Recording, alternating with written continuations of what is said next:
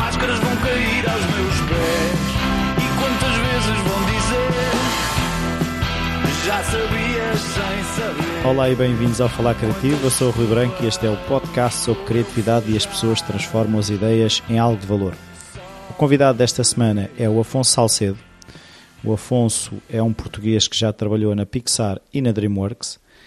O Afonso foi-me sugerido pelo anterior convidado Alves da Silva e aproveitei também o facto de um anterior convidado, o André Lourenço, dar bem com o Afonso para fazer a ponte para uh, eu ter esta oportunidade de, de o entrevistar. Ajudou o facto do Afonso ter ouvido a entrevista do André Lourenço que eu fiz e ter gostado da entrevista.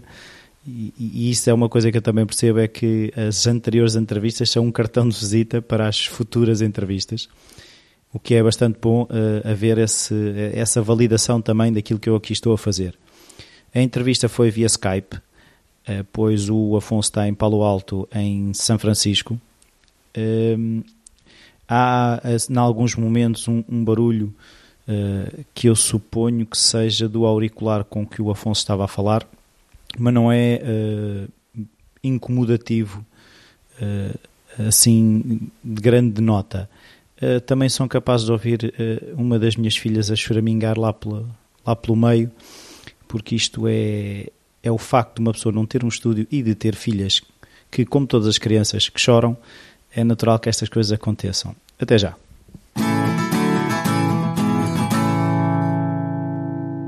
Olá, Afonso. Obrigado. Olá, Rui. Obrigado, uh, É uma diferença horária bastante grande, são 8 horas, não é? 8 horas de diferença, acho eu. Sim, tu, tu ainda vais almoçar, não é? ainda vou almoçar. um almoço um bocado tardio, mas, mas não há crise. uh, então, olha, eu vou começar com a pergunta que costumo começar é se na tua infância a criatividade estava presente de alguma forma, se havia artistas na família, hábitos culturais, esse tipo de coisas. Um, estava. Eu, eu sempre que me lembro tive uma câmera nas minhas mãos. Um, o meu pai, o meu pai é físico, mas fazia fotografia uh, desde que eu me lembro, desde que eu era miúdo. Por isso ele ensinou-me fotografia quando eu era muito jovem e eu andava, eu achava aquilo máximo. Pegava numa máquina fotográfica ou numa máquina de filmar e andava sempre, sempre, sempre com uma máquina nas minhas mãos. Então não dava e... muito para, para. Normalmente as crianças é o desenhar, não é? Um, eu passei fases por tudo, tipo, quando era miúdo dizia aos meus pais que queria ser pintor e por isso desenhava e pintava, mas um, achava, achava aquilo assim um bocado. Eu acho que como era rodeado de uma família de cientistas, tipo, era, era tudo virado para as ciências na altura e eu eu também sempre achei que se calhar não ia conseguir ter uma vida de, de artista, não é? Sim. É aquele tabu comum em qualquer criativo, mas, mas acho que como miúdo, pronto, tinha sempre um fascínio por criar imagens um, e, e normalmente era sempre por fotografia ou de filmar, mas nunca achei que realmente pudesse fazer uma vida daquilo. Uh, por isso nunca liguei muito àquilo. Mas há uma coisa que eu falei com, com um anterior convidado que foi a questão de tu numa câmara isolas muito do mundo. Uhum. Sentias que isso te ajudava? Ou seja, que às vezes nós, para termos uma perspectiva, temos que deitar coisas fora. Sim, completamente. Eu, eu acho que era. Eu, eu, como miúdo, era assim um miúdo bastante estranho, vivia sempre no meu mundo e estava sempre na minha imaginação e não falava muito com, com pessoas de fora, dava-me sempre com, com pessoas mais velhas, com amigos dos meus pais ou amigos da minha irmã, que é tipo dois ou três anos mais velha que eu. E, e por isso estava, eu sentia-me sempre assim um bocado isolado a viver dentro da minha bolha imaginária e por isso ter uma câmera nas minhas mãos era a minha maneira de interagir com o mundo à minha volta e, e sempre foi aquele fazia-me confortável, fazia-me sentir muito confortável com, com tudo o que estava à minha volta. E, e, e esse, esse, mundo imaginário não te dava para escrever, para querer contar uma história uh, com as imagens que fazias? Uh, completamente. Eu, aliás, sempre adorei ler Um, eu, em miúdo, lia, mas constantemente. Uh, estava sempre a ler e escrevia imenso. Ainda, e, e, sempre, foi, sempre foi assim. Mesmo agora escrevo quase todos os dias e, e continuo a ler milhões de livros. E, e basicamente era a mesma. Isso de criar imagens era seguir essa forma de contar histórias, mas do que estava na minha imaginação, na minha cabeça. E fazia filmes de tudo e mais alguma coisa. Um, por isso, por isso sempre foi uma, uma área muito presente na minha vida. Mas, mas agora eu estou curioso, é assim, tu já, já tinhas aí a noção de quase de um guião e de construir uma, uma história com um filme, ou era filmar uh, pura e simplesmente? Um, era um pouco de tudo. Eu, eu sempre tive um fascínio por cinema, desde miúdo. Tipo, vi o 2001 Odisseia no Espaço quando era muito novinho e, e, e via filmes bastante pesados para, para a minha idade. E, e lembro perfeitamente de, de, de, ler imenso sobre como é que filmes eram feitos e como é que guiões eram escritos e essas coisas todas, mas um, como é óbvio eu não sabia escrever um guião, mas escrevia tipo em prosa, deitava tudo num papel um, e, e, enquanto filmava ou, ou, seguia ou tentava fazer uma história mesmo narrativa uhum. ou então filmava tudo e mais uma coisa à minha volta e fazia tipo mini documentários do que, do que se estava a passar à minha volta. Por isso é fantástico, porque agora os meus pais converteram por acaso os filmes todos que eu fazia em cassete e está tudo em DVDs e eu aos poucos tenho ido uh, rever os filmes todos que fazia em miúdo. Afonso Salcedo do Master faz... Collection. Yeah, acho melhor ninguém ver aquilo. Não, mas por acaso é engraçado, falaste nisso que era, o que eu te ia perguntar era qual é que era a a relação dos teus pais com esses filmes, ou seja, se, se os teus pais apoiavam, ou se, mas pelos vistos apoiavam, se deram ao trabalho de guardar, não é? É, é, por acaso é de chorar a rir ver os filmes, porque acho, acho que na altura eles adoravam que eu tinha esse escape, porque eles percebiam que eu não estava. Era a minha ligação com o mundo exterior, era tipo conseguir filmar tudo e mais alguma coisa. Mas ainda agora converso com os meus pais e eles veem tipo os, quando vês o play dos filmes e vês eu a miúda filmar tudo, tu vês a minha irmã e a minha mãe sem paciência, porque eu estava sempre com uma câmera a enfiar na cara delas, sabes? Sim. E o meu pai muito muito pascherrante, tipo, ok, e, falava e respondia às minhas perguntas enquanto eu fazia documentários e tudo. Por, por isso é de chorar a rir ver agora as, os filmes que eu fazia e perceber isso, mas eu tipo, devia ser mesmo chato porque estava sempre, mas estava constantemente a filmar. Ainda bem que eu não tinha iPhones na altura, senão era uma chatice. Não, mas hoje em dia os teus, os teus pais e a tua irmã têm registros que não teriam de outra forma, também há, há essa claro, vantagem. Exato. É? Yeah. E... E, eu queria perceber era um, quando tu tinhas que, quando tiveste na escola optar por um, um, uma carreira ou uma profissão ou uma área de estudo, o que é que tu escolheste? Um, escolhi uh, Computer Science, Informática, um, porque... Querias ser cientista? Nem, nem, nem, sei o que é que eu queria ser, era tipo... Eu era muito bom aluno quando estava na escola, no liceu, muito bom aluno, e era, mas era muito bom aluno a tudo. Era biologia, era informática, era ciência, era desenho, era tudo e mais alguma coisa. Por isso eu não conseguia... Escolher escolher qualquer coisa que quisesse seguir, não é? Um, tipo, passei uma fase em que queria uh, ser médico, passei uma fase em que queria ser artista, passei uma fase em que queria ser informática, depois foi daquelas coisas, era tipo, computadores faziam parte da minha vida desde miúdo. Um, eu lembro-me de começar a usar um Mac aos 5 anos, quando eles saíram pela primeira vez. Na altura em que eu e... comecei a usar um ZX Spectrum 48K. Exato, na mesma altura. E, e por isso foi daquelas coisas, era tipo, ok, a internet era, começou, começou a ficar uma grande coisa, não é? E, e eu achei, olha, pronto, vou seguir informática, deve ser útil para alguma coisa, vamos ver o que é que dá. E, e, e assim, os teus pais, lá está, apoiaram mais uma vez essa decisão, foi isso? É, os meus pais, eu tenho muita sorte com os meus pais, eles, eu, eu sou assim um bocado, sempre fui assim um bocado seguir aquilo que quero fazer e que me dá mesmo prazer e felicidade e o que me faz sentir bem. E os meus pais sempre foram muito apoiantes um, de, de, todas as minhas decisões. Era tipo, tive mesmo muita sorte, porque uma pessoa não escolhe a família, mas felizmente os meus pais eram tipo, ok, queres ser pintor? Vai ser pintor. queres, queres, ser, queres seguir informática? Vai, segue informática.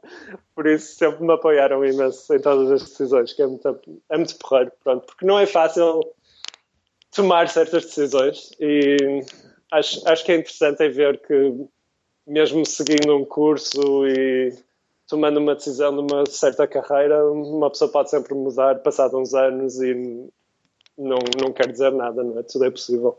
Sim, e a única, lá está, a única uh, coisa que não muda é que existe a mudança, não é? Porque é a única certeza que Exato. nós temos. E, e aquilo que é, é verdade hoje pode não ser verdade amanhã, não é?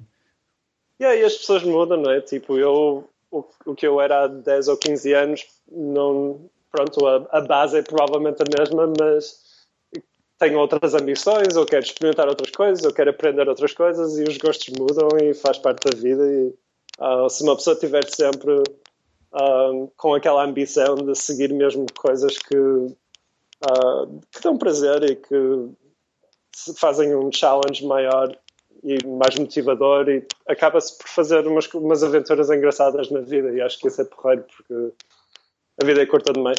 Sim.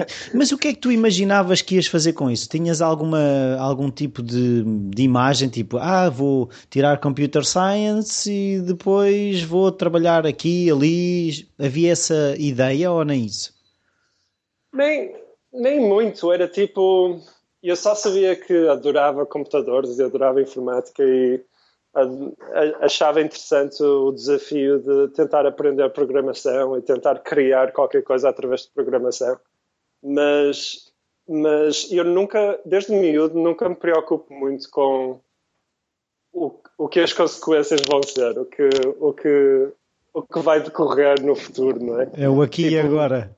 É mesmo aqui e agora e vou concentrar-me isto. Está a ser máximo, estou a adorar, vou, vou trabalhar imenso, vou está-me a dar imenso prazer e pronto, e, e atiro-me a, a 100% a tudo o que faço e depois, pronto, o que correr se calhar daqui a dois ou três anos não vejo que pronto, não correu muito bem ou que falhei ou que afinal não gosto muito daquilo que estou a fazer e pronto, tomo uma decisão e mudo e tento fazer outra coisa. E, Relativamente e aos teus estudos, tive, uh, houve um, uma pessoa que te conhece que me, uh, me fez a confidência que as tuas notas eram tão altas tu tinhas uma média que nem era que as pessoas não acreditavam ou fosse uma história. Conta lá essa história que eu fiquei curioso de perceber isso. Yeah, acaba... nem acredito que descobriste isso. Mas... ah, eu tenho world. muito bons informadores. um, yeah, estive no, no liceu. Foi uma altura um bocado estranha em Portugal, acho eu, porque eu estava no liceu na altura em que houve uma, uma mudança a nível do Ministério da, da Educação, uhum. um, em que começaram a fazer uns exames diferentes no final do 12 ano, e foi o primeiro ano em que eles estavam a fazer esse tipo de exames. E, e eu era muito bom aluno no, desde, no liceu inteiro, desde o décimo ao décimo segundo ano, tinha média de 19, média de 20, acho que era média de 20. E, e nos exames, cheguei ao, ao final do 12 ano, estava a fazer os exames e os exames tinham imensos erros. Uh, foi, foi estranhíssimo, mas tipo o exame de física, o exame de matemática, e eu estava a fazer exames e estava tipo a fazer queixas aos professores, sabes? Tipo, isto, é impossível de resolver, isto não está errado. Então, pelos vistos, havia outros alunos no, no país inteiro que estavam a fazer os mesmos exames a, a apresentar queixas também. E houve tantos problemas nesse ano que o Ministério decidiu uh, dar um bónus de um ou dois valores, já não me lembro quanto é que foi, um, aos alunos que fizeram esses exames. E por isso uh, acabei o 12 ano, acho que foi com uma média de 21. De 0 a 20. Uh, 0 a 20. Uh, por isso por isso rebentei a escala na altura, que foi um bocado surreal. E ninguém acreditava muito que isso tinha acontecido. Então e depois eh, foste para a faculdade, certo? Foi, comecei, entrei na Faculdade de Engenharia do Porto hum. um, quando tinha 17 anos Um, e tive, acho que foi um ano que estive lá um, e não, não me sentia em casa, não me sentia muito bem, achava aquilo, não sei, um ambiente pesadíssimo. Acho, acho, a, mi, a minha ideia da universidade Sério? é que ia ser uma coisa mesmo exciting, que ia ser divertido, que ia ser o sistema todo que era feito para os alunos, para os alunos aprenderem, serem desafiados e tudo. E claro, cheguei à Faculdade de Engenharia e na altura, não sei se agora as coisas estão diferentes, mas na altura era assim muito pesadíssimo e os professores eram Deus e os alunos tipo eram a sofrer, tipo ninguém era tudo para os professores e não era para os alunos. E eu achava aquilo estranhíssimo, por isso não me dei nada bem. Um, e passado um ano, um ano e meio, decidi que tinha de sair do país e que tinha de ir uh, estudar para a Inglaterra. Até então, aí foste estudar o quê? Fui estudar informática.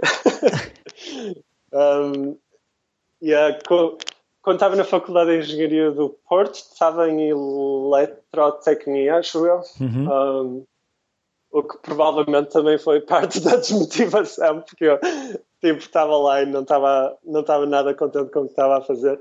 E, e depois fui para a informática em Inglaterra e já comecei a gostar mais do que estava a fazer porque o sistema de ensino é completamente diferente e a maneira de os professores interagirem com os alunos é completamente diferente, por isso foi, foi uma altura em que comecei a descobrir quem eu era mesmo. Um, isso foi muito motivante mesmo. Sim. Uh, então e depois, uh, acabaste o curso lá ou voltaste a sair? Um, acabei, acabei o curso de uh, undergrad. Sim. Não, não sei, bacharelato. bacharelato. Sim. Ok. Acabei o curso de bacharelato no, na Universidade de Southampton, que fica a sul da Inglaterra, e depois quando acabei o curso, não, ainda estava naquela tipo, ok, acabei o curso, agora não sei o que é que vou fazer. e por isso concorri a um mestrado em, em Inglaterra na mesma e mudei-me para Londres e, e fui, fui fazer o meu mestrado de informática. Porque ainda não tinha a certeza que eu queria fazer, continuei a estudar. Em caso de e... dúvida, estudavas. Exato. E por isso fui fazer mestrado em informática no, em Londres. E, e aí foi, pronto, quando acabei o mestrado de informática, aí foi quando decidi mesmo, ok, isto não é o que eu quero fazer. E tive, tive um momento de crise uh, existencial.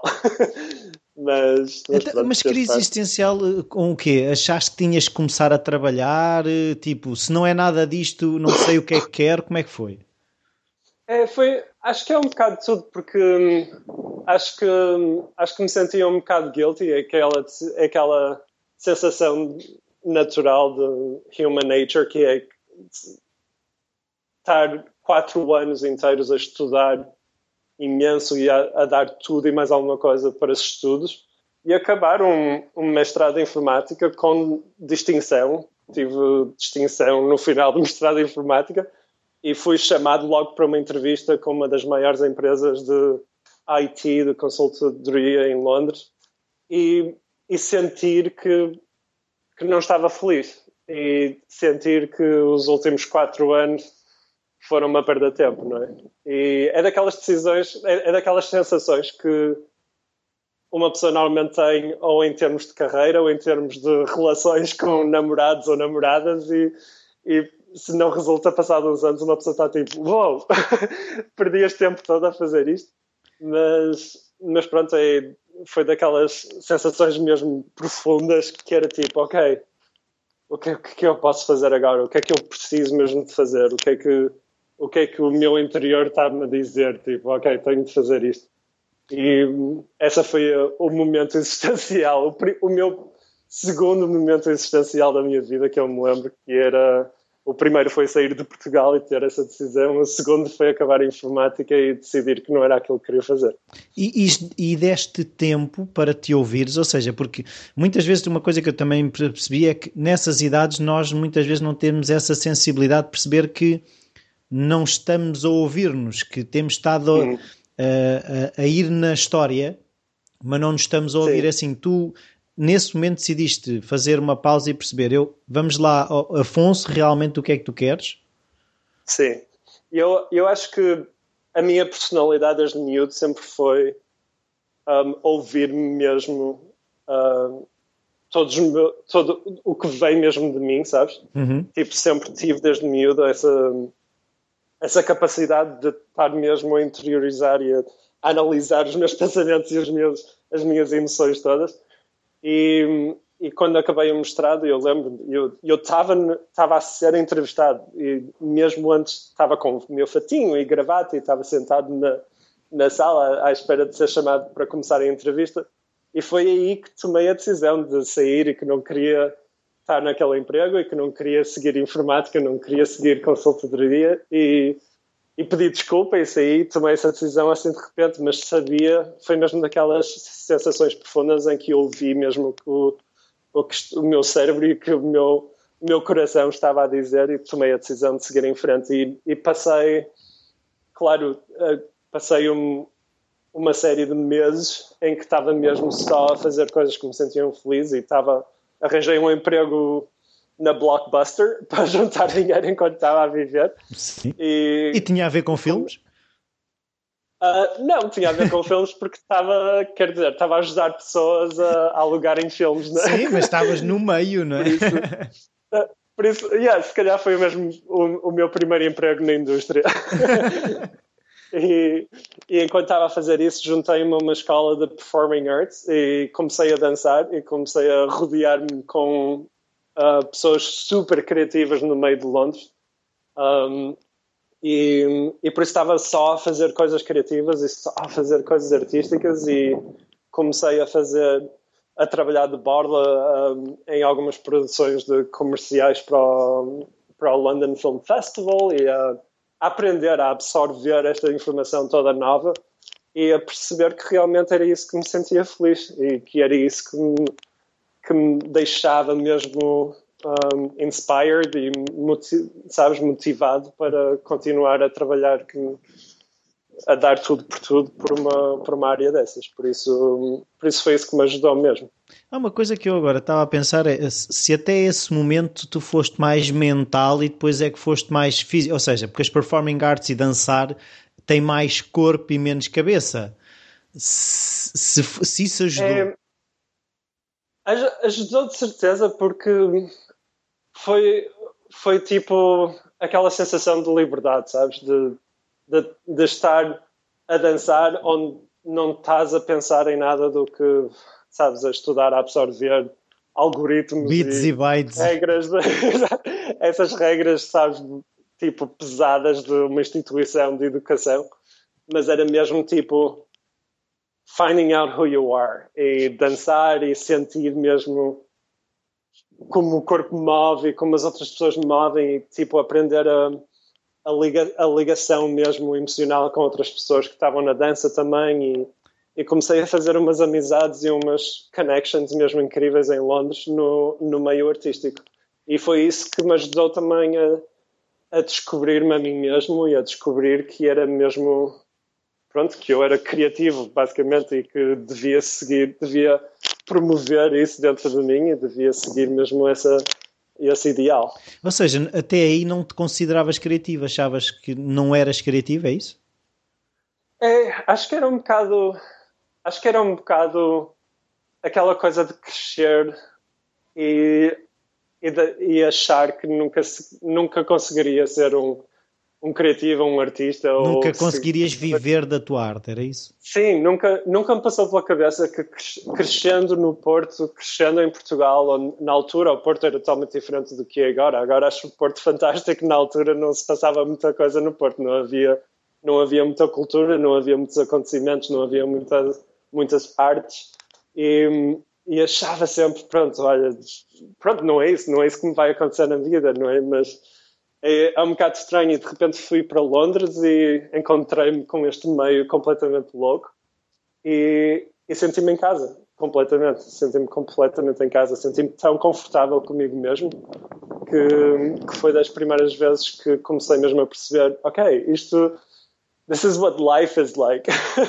this is what life should be like. On, onde uma pessoa tem mais cores, se não é? ela própria e, yeah, e, e, começas a ser verdadeiro, não é? Começas a ser verdadeiro contigo mesmo e com as outras pessoas.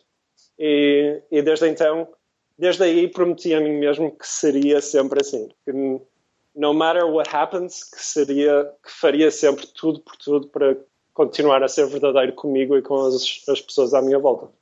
Uh, acho que é uma grande decisão. Uh, então, e depois começaste a fazer uh, os filmes de Borla, como tu disseste? Yeah, trabalhei. Eu não recomendo trabalhar de Borla. não, é, não é muito fácil e, e, e acho e que foi. E, e, cansa e não é justo. Não é, é simplesmente não é, não é justo, não é? E acho que há muito essa mentalidade, especialmente em artistas, de trabalhar por bola, por exposure ou um, sabes, para portfólio e coisas assim do género. Sim, mas e... tu se fores à padaria não, não dizes, olha, deixe-me experimentar o seu pão. Exatamente. E, Eu não sei é se o seu pão é? é? bom, não é? Mostra-me o seu pão, deixe-me provar o seu pão. Exatamente. Um, e é, é, estranho que artistas, acho criativos em geral, têm um bocado de medo de, de dar valor a eles próprios e o valor que eles merecem, por isso aprendi essa lição bastante cedo. mas, mas trabalhei imenso, trabalhei imenso de borla e pronto, a vantagem. Há sempre coisas boas em tudo, não é? Sim. E a vantagem é que fiz imensos contactos e que aprendi imenso um, de como as coisas eram organizadas para filmar e para uh, ter tudo a decorrer de uma forma eficiente, por isso, por isso foi uma aprendizagem muito boa. Então, e quando é que as coisas começaram a, a ganhar forma? Quando é que tu começaste a ver-te como um profissional criativo? Uf, um, na altura em que eu estava a trabalhar de borla nestas coisas do London Film Festival, abriu uma escola nova de efeitos especiais em Londres. Um, e era uma escola muito pequena, só tinham, na altura em que eu estava lá, tinham tido o primeiro curso e eu fui, da, eu fui das primeiras pessoas que decidi, decidi efeitos especiais. Ah, isso na minha cabeça era tipo, isso junta tudo que eu fiz até hoje, tipo que foi computadores e parte criativa, uh, tudo enfiado num, numa, numa coisa só. Por isso pensei, olha, isto é perfeito, por isso ao menos posso, tudo que aprendi de, de informática e de computadores pode ser útil para realmente começar a ser criativo e trabalhar em filmes. E, e concorri e fiz um curso muito pequeno de 30 dias ou qualquer coisa assim do género, e, ou de dois meses. E aprendi, basicamente eles ensinavam um crash course muito intensivo de efeitos especiais. E, e não sei se foi uma questão de timing ou se foi uma questão de trabalhar que nem um cão na altura, mas depois de acabar isso, uh, continuava a trabalhar na Blockbuster e continuava a, trabalhar de Borley, essas coisas todas, e a fazer.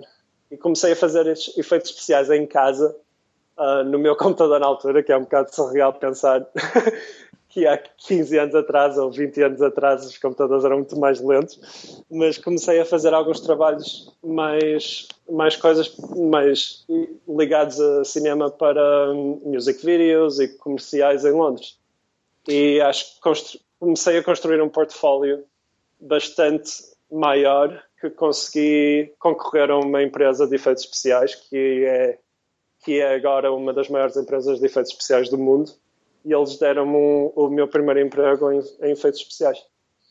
Sim, até qual é a empresa já agora?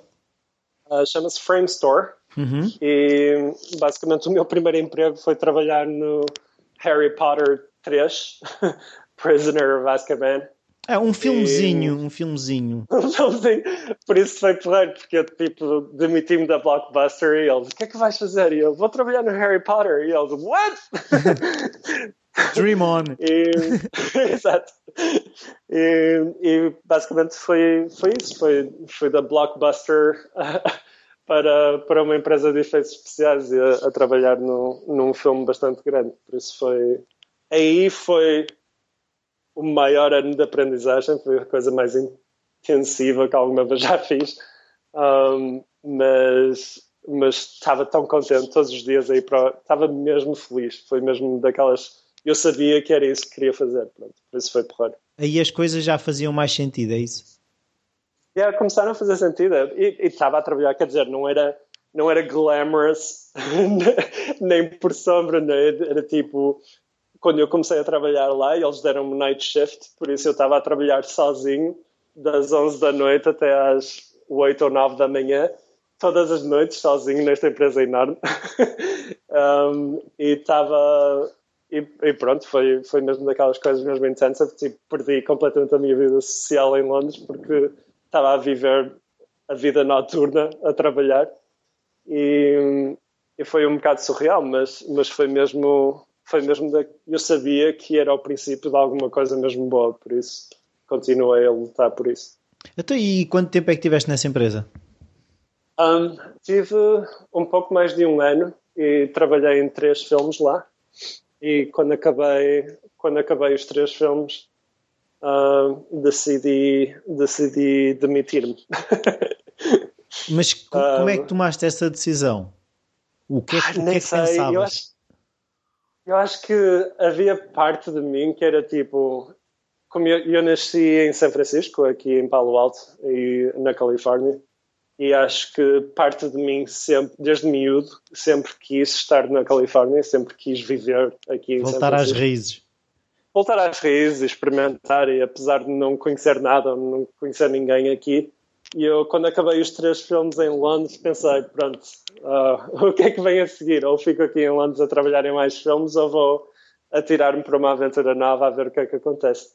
E, e acordei um dia e decidi que, pronto, olha, vou, vou demitir-me, vou vender tudo o que tenho em Londres, vou fazer duas malas e vou seguir para São Francisco e ver que novas aventuras é que posso fazer. Sem nada, e, sem paraquedas. Sem nada, sem nada, sem, sem emprego, sem, sem, sem nada. Casa. Ainda me lembro, sem casa, ainda me lembro quando me meti eles a perguntar o que é que vais fazer? Vais para São Francisco? E eu, ah, I don't know. vou, vou ver o que acontece, vou atirar-me para lá. E eles, eles perguntaram logo: Ah, vais trabalhar na Pixar? Porque na altura era tipo das, das únicas empresas aqui. E eu, ah, no, I don't think so. Tipo, que eu não achava que era possível trabalhar na Pixar ou que achava que se calhar um dia, quando estava nos meus 40 anos, que ia conseguir ter lá um emprego, mas ainda tinha de trabalhar muito para chegar lá. Então, é Por isso foi? foi mesmo daquelas aventuras. Eu tenho curiosidade de saber como é que foi o momento de chegada a São Francisco, tipo, now what?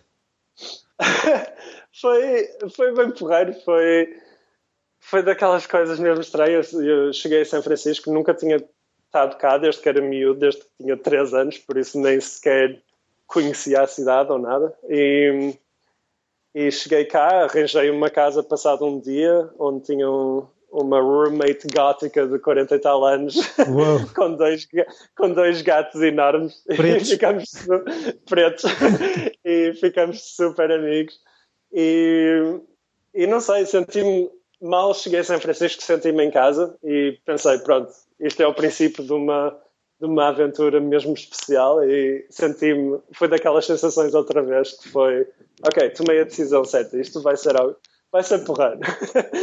e, e, pronto, e eu não sabia muito bem o que é que queria fazer, por isso tive, tive um mês a pensar o que é que devia fazer na minha vida e como ainda não tinha muita certeza e não achava que ia conseguir concorrer à Pixar, um, concorri a outro mestrado e comecei a fazer outro mestrado. Em caso de dúvida, vais para a escola. Exato. Comecei a fazer outro mestrado, desta vez em Fine Arts. Um, e, e, pronto, e entrei na universidade outra vez, mas, mas foi, foi, foi rápido, foi a meio do primeiro semestre já tinha saído da universidade, por isso, por isso foi um bocado estranho. Então, mas e, e nessa altura da vivias do quê?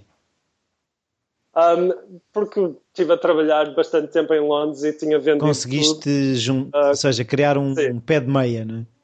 Exato.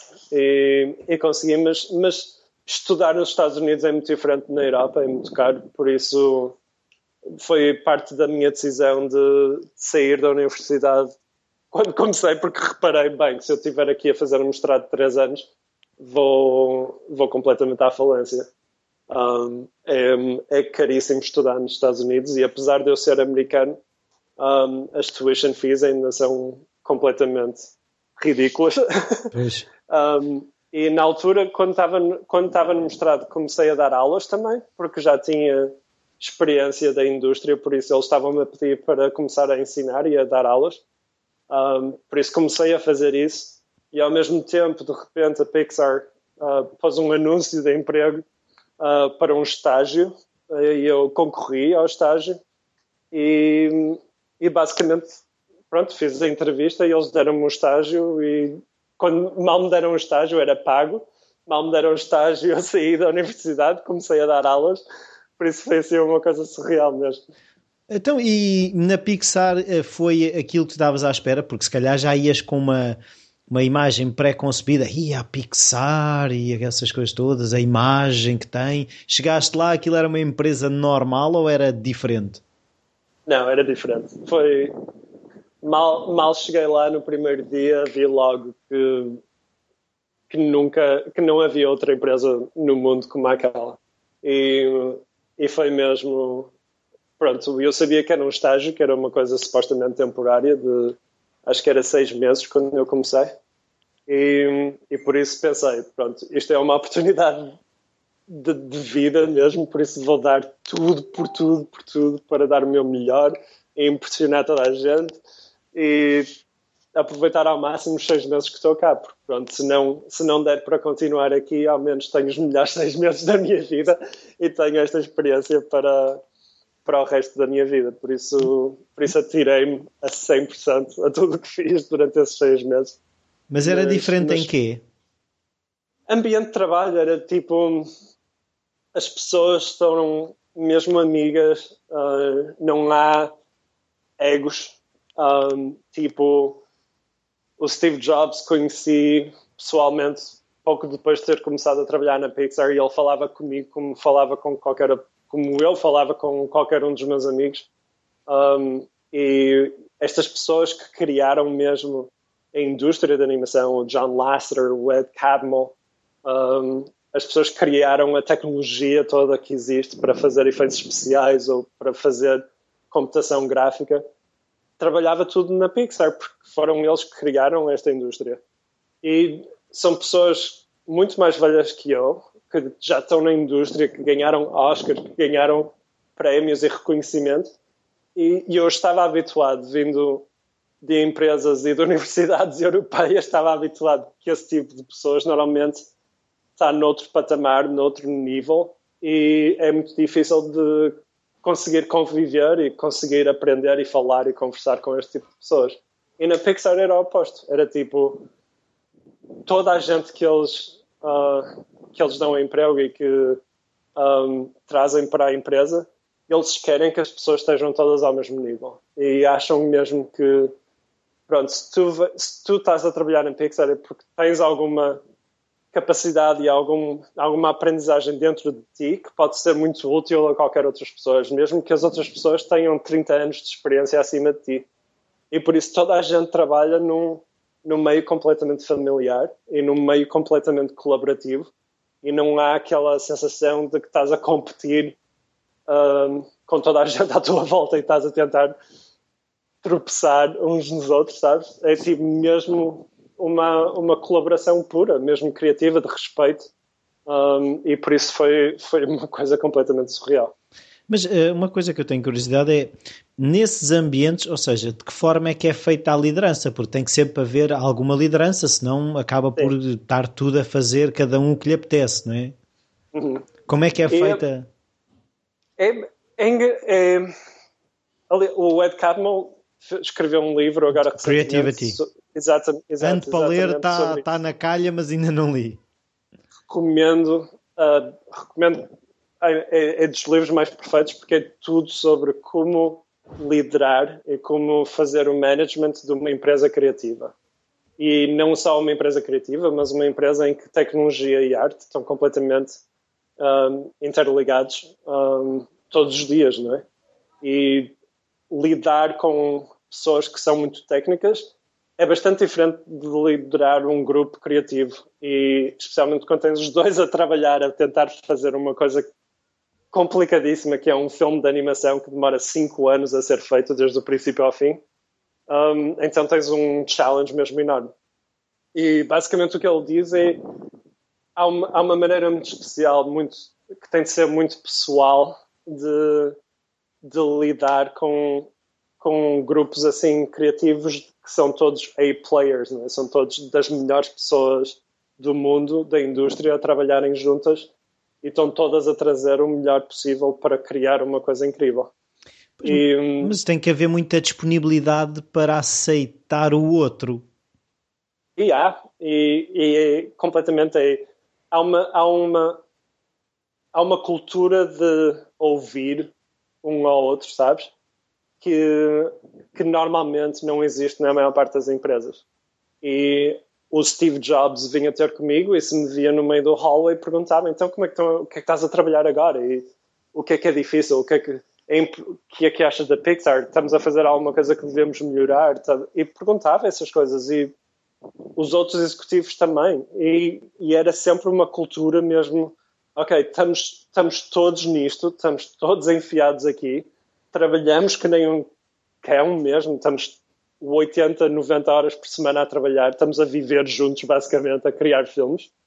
Temos de nos respeitar uns aos outros, e temos de ouvir uns aos outros, e temos de, de respeitar que vamos falhar e que vamos aprender, e que às vezes vai ser difícil, e que às vezes vamos estar a lutar uns com os outros, mas se houver respeito e se houver respeito por o que qualquer pessoa pode trazer a isto, não, desde que, mesmo que seja alguém da cozinha ou alguém uh, que tenha 30 anos de experiência, estamos todos no meio disto para fazer uma história incrível e para fazer uma experiência incrível, por isso temos mesmo de nos respeitar uns aos outros. Por isso, a cultura inteira é feita a nível disso, que é, é, é, impecável, é mesmo surreal. Então, e como é que se conseguem motivar pessoas? Porque eh, tu levantaste uma questão que eu acho um bocado estranho, eh, um bocado estranho, não, um bocado difícil, que é estamos a fazer um filme durante 5 anos. Ou seja, para pessoas como tu, que é, no fundo, segundo o que tu defendes, é hoje, aqui e agora. Está bem, mas uh, hoje, aqui e agora mas também tem que haver uma relação com esse prazo, com, com o fim do filme, com construir qualquer coisa. Yeah, mas é cinco anos com, sei lá, 400 pessoas a trabalhar no filme, não é? E não é cinco, tu não estás, tu não estás a trabalhar num filme cinco anos uh, seguidos, estás tipo iluminação, que era a área onde eu estava, tipo estávamos mais ou menos um ano, um ano e meio a trabalhar no filme e outras pessoas estavam a, tra a trabalhar ah, okay. antes. E o filme vai tipo, percorrendo este, estes grupos de pessoas e de artistas até chegar à iluminação, onde eu, onde eu estava. Tipo, pegamos no bebê, sabes? Sim. Estamos a tratar do bebê durante um ano, um ano e meio, e de repente, pronto, deitamos o bebê ao mundo. mas, mas é mesmo. Pronto, é, é tipo, estamos todos a cuidar mesmo uns dos outros e estamos eu passei, tipo, pronto, passei momentos da minha vida pessoal enquanto estava a trabalhar que foram muito difíceis. Tive, tive muito doente e tive problemas de carpal tunnel, de, de ossos, de estar a trabalhar muitas horas seguidas no computador. Uhum. E, e sempre que isso acontecia, tipo, tinha os meus managers, eu tinha a Pixar a vir ter comigo e a dizer, ok, tira tira um, um mês, dois meses, três meses, tira o que precisares, vai ao médico, faz terapia, faz uh, physical therapy, trata de ti, põe-te bem, põe-te saudável, nós precisamos de ti. Por isso, toda a gente é mesmo tipo, ok, nós estamos a trabalhar imenso e nós sabemos que vocês estão a dar tudo por tudo, mas vocês também têm de se cuidar a, a nível pessoal e têm de ser saudáveis e dão um imenso valor a isso, que é porreiro. Acho que a maior, a maior parte das empresas esquecem-se que, pronto, que nós estamos temos uma vida, não é? Pois, eu por acaso estou a ler agora um livro que não sei se conhece, que é The Power of Full Engagement, e ele descreve Sim. a questão do, dos ciclos e, e, e, e, a natureza tem ciclos e nós fazemos parte da natureza por mais que nós queiramos muitas vezes eh, ser superiores à natureza ou um, controlar a natureza, a nossa natureza é Há alturas de trabalho, alturas de descanso, alturas em que precisamos trabalhar de uma determinada forma, outras alturas trabalhamos de outra forma. Uh, e há que ter esse entendimento e, e, e, nós estamos feitos para o mundo máquina, que a máquina trabalha todos os dias da mesma forma, as mesmas horas, e nós não somos máquinas, não é? Não, e acho que hum, hoje em dia ainda está mais complicado e acho que hum, em, nos Estados Unidos em geral, aliás, é mais complicado porque as, não, há, não há tantas férias aqui nos Estados Unidos como há na Europa e há muito mais uma sensação de ser workaholic é o mais importante e a maior parte das pessoas não consegue um nível de vida pessoal e de trabalho que seja tão balanced como é na Europa. Por isso, isso é uma das vantagens de trabalhar na Europa que eu, que eu dou imenso valor. Então, porquê é que não trabalhas na Europa? Um, não sei, tipo, tô, é, é, daquelas coisas, tipo, eu já trabalhei na Europa, um, agora já estou nos Estados Unidos há imenso tempo e tô, eu estou sempre aberto a tudo que possa acontecer. Sim. acho que. Qualquer dia pegas na mala e vais para Exato. Berlim. Exatamente, era, era essa mesma cidade que eu ia falar. eu calculo. Um, por isso tudo é possível. É, é, tipo, eu agora tenho 37 anos, ainda acho que posso ter vários lifetimes ahead of me, esperemos. Um, e se tiver, pronto, há que aproveitar. E se houver oportunidades porreiras na Europa e quiser estar aberto a novas experiências, de certeza que me atiro a isso e, e lá vou eu. Então, e quanto tempo é que estiveste na Pixar? Estive lá sete anos. Uou! Para ti isso, isso, foi uma aventura. Foi, foi uma vida. E eu ainda eu saí da Pixar há, há quatro anos agora já faz quatro anos que saí de lá, mas, mas desde que saí vou lá de duas em duas semanas e ainda vou lá almoçar e ainda estou lá com o pessoal todo e sempre que vou lá eles perguntam Are you back? Are you coming back? um, tipo os meus melhores amigos e a minha família cá na Califórnia é tudo é tudo na Pixar e, e foi mesmo foi mesmo uma experiência de vida que tipo nem é, é difícil de explicar o que aquilo significou para mim não é? e como mudou a nível pessoal e a nível espiritual um, a minha aprendizagem lá. E, e sei que não é o fim. Eu acho que qualquer dia ainda volto para lá para trabalhar em alguns filmes, por isso. um, por isso, estou a tirar um intervalo. Sim, é um descanso. Então, é um e, depois, descanso. e depois de sair de lá, foste para onde?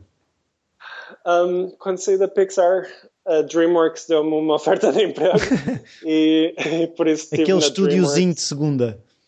Aquele estúdiozinho de segunda. Por isso ainda estive na DreamWorks durante 12 meses, acho eu.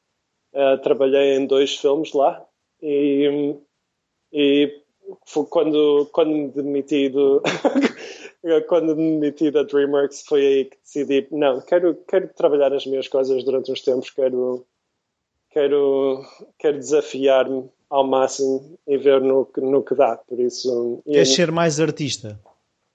Yeah, queria, não sei, queria só tentar fazer. Eu, eu quando estava na Pixar já estava a fazer projetos um bocado à parte um, com outro grupo de criativos lá e fiz uns, uns filmes pequenos, um, tipo mesmo de. só mesmo por arte, por razões artísticas e criativas, e acabei por fazer um, um vídeo do YouTube do que fez parte da campanha do We Gets Better. Um, Os meus informadores um, também mostraram esse vídeo. E, e, eu fiz, fiz esse vídeo e criei esse vídeo e nós quando lançamos esse vídeo foi, foi uma daquelas life-changing moments mesmo e, e, recebemos tantas cartas e envelopes e, e letters e um, de pessoas de todo o mundo, de crianças de todo o mundo, teenagers a agradecerem-nos e a dizerem que eles estavam a pensar em suicidar-se e que, graças ao vídeo, não fizeram isso. Um, e quando, quando, quando realmente comecei a perceber do impacto que aquilo teve e comecei a ser reconhecido, tipo, nós fizemos com esse vídeo, quando mostramos ao Steve Jobs e ao Bob Iger, ao CEO da Disney, estava tudo a chorar. E, tipo, foi, foi um daqueles momentos que nunca mais me esqueço de fazer chorar o Steve Jobs, não é? Um, e, e quando isso aconteceu, tipo, come, começou mesmo aquele bichinho dentro de mim de querer, ok, eu quero fazer mais coisas deste género, quero fazer mais vídeos que se calhar inspiram ou que fazem sorrir pessoas do mundo fora e uma coisa mais humanística, sabes? E, e pronto, e a única maneira de fazer isso era realmente estar sozinho e a atirar-me a ver o que é que o que é que eu consegui fazer com as minhas as minhas skills criativas. Já agora eu, eu gostava de. É assim, eu vi o vídeo e de facto uh, é, é fácil comover-nos com aquilo. Eu não, não vou dizer se comovi ou não, fica no ar. não, é verdade, também me comovi porque a mensagem ali está apontada num, num, num determinado sentido mas eu acho que aquilo pode ser generalizado. A imensa, eh, eu, eu por acaso soube-me bem, eu, no dia, naquele dia estava a precisar do It Gets Better. Um, e, e, e, é uma mensagem de esperança. Um, naquele caso era su, uh, suicídio na homossexualidade ou em juvenil, foi, foi o que eu percebi, certo?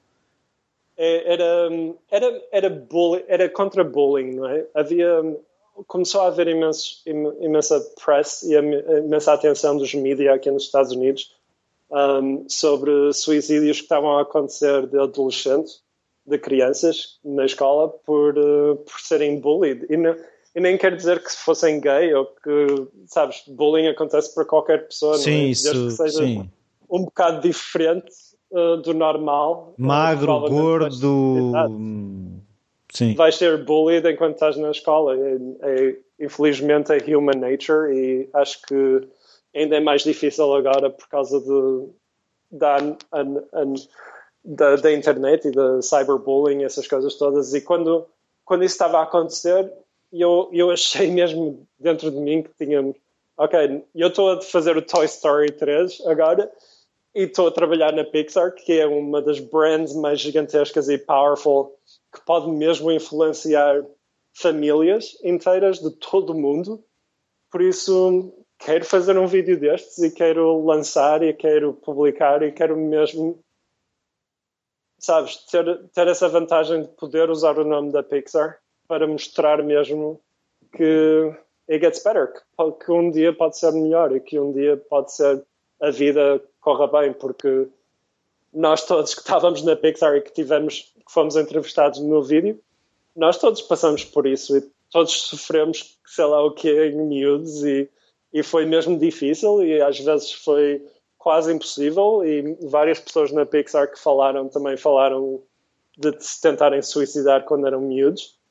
E, e, no entanto, conseguimos sobreviver isso e lutamos pelo resto da nossa vida e chegamos a um ponto em que estávamos a trabalhar numa das melhores empresas do mundo a criar histórias que são adoradas pelo mundo fora e por famílias e por crianças. E, e nós queríamos mesmo traduzir isso e mostrar isso o mais possível, de uma, uma forma mesmo genuína e honesta. E acho que conseguimos no vídeo, acho que foi mesmo bem sucedido. Sim, eu, eu, eu no fundo retiro ali duas coisas para mim que são marcantes no vídeo, que é a questão de não estamos sós, ou seja, é, é, acho que isso é, é, é importantíssimo, e essa de, de, a mensagem de esperança. Acho que foi muito bem conseguido, por, lá está, porque toca nessa, nessas coisas. Então, uh, DreamWorks, a coisa foi mais fraquinha, foi só um ano, não é? Foi só um ano e, tipo, não era suposto ser só um ano. Um, e eu é que achei que a empresa não, não era muito funcional. Era a Pixar. Um, yeah, na altura já tinha uma experiência pronto, de carreira que podia mesmo uh, tomar decisões bem informadas. E, e quando estava na DreamWorks, eu achei que as coisas não eram bem uh, managed, não eram bem lideradas, e achei que eram mesmo que nem, nem valia a pena eu estar a sofrer com isso. Um, por isso, pronto, trabalhei acabei o meu contrato na DreamWorks e em vez de tentar renovar o contrato disse logo que queria sair e que não queria estar lá. E apresentei o meu caso. Eu quando me meti fiz um, um escrevi um caso enorme fui ao, ao departamento de uh, Human Resources e falei com os executivos e apresentei o meu caso e disse mesmo pronto isto eu acho que estas coisas estão a funcionar na empresa e estas pessoas estão a fazer um trabalho incrível e são mesmo impecáveis e vocês devem ouvir este grupo de pessoas e departamentos que estão a funcionar mesmo, mesmo bem e depois tem este lado da situação em que não está mesmo a funcionar e que vocês deviam mesmo focar um, a tentar melhorar as, as, as, situações aqui. E pronto, apresentei o meu caso e eles ouviram e, e eu, eu disse-lhes na altura, tipo, eu, eu acho que se vocês continuarem assim, que vão fechar este estúdio daqui a uns anos. E, e é uma pena, porque tem imensa gente super talentosa e com imensa experiência a trabalhar neste estúdio. E era uma pena isso acontecer. E verdade seja dita, eu, eu admiti-me e dois anos depois eles fecharam o estúdio e despediram 500 pessoas. Por isso. Foste o culpado. Por isso, calhar, foi o culpado. Não, acho que não. Acho que não. Acho que o culpado foi mesmo os líderes de, de, da DreamWorks, pronto, que estavam a fazer uma série de coisas que eram um bocado uh, erradas. um, mas, mas pronto, um, agora é, é, faz parte da indústria, infelizmente acho que a nossa indústria está a passar uma fase de transição agora. E aliás, a DreamWorks uh, foi vendida ontem à Comcast, um, que é uma empresa de média gigantesca nos Estados Unidos. Por isso, até ao final do ano, ainda não, não dá para ver muito bem o que é que vai acontecer à DreamWorks, mas mas vai, vai haver grandes mudanças, de certeza. Tu sempre foste uma pessoa de causas, de, como se diz no inglês, a person that speaks up? A pessoa Sim. que. Sim. Acho, acho que se uma pessoa não. Acho que certas coisas, não é? Acho que, acho que tem de haver um balanço de. Tipo, eu. Sabes eu escolher as ouço... batalhas que travas, é isso? Acho que sim, acho que é, é uma questão de. Eu sei sei, o, sei ver em mim mesmo o que, o que, pronto, que a minha experiência me diz que certas coisas que deviam ser diferentes e que deviam um, ser melhoradas e quando, quando eu tenho essa sensação que vem mesmo dentro de mim, então eu vocalizo isso e então eu digo, ok, eu acho que você... Mas, mas sempre uma sensação de respeito, não é? Tipo... Sim, é para o bem, não é para o mal. Não é... Sim, não é, não é, é não é uma ninguém. crítica, é sempre uma crítica construtiva.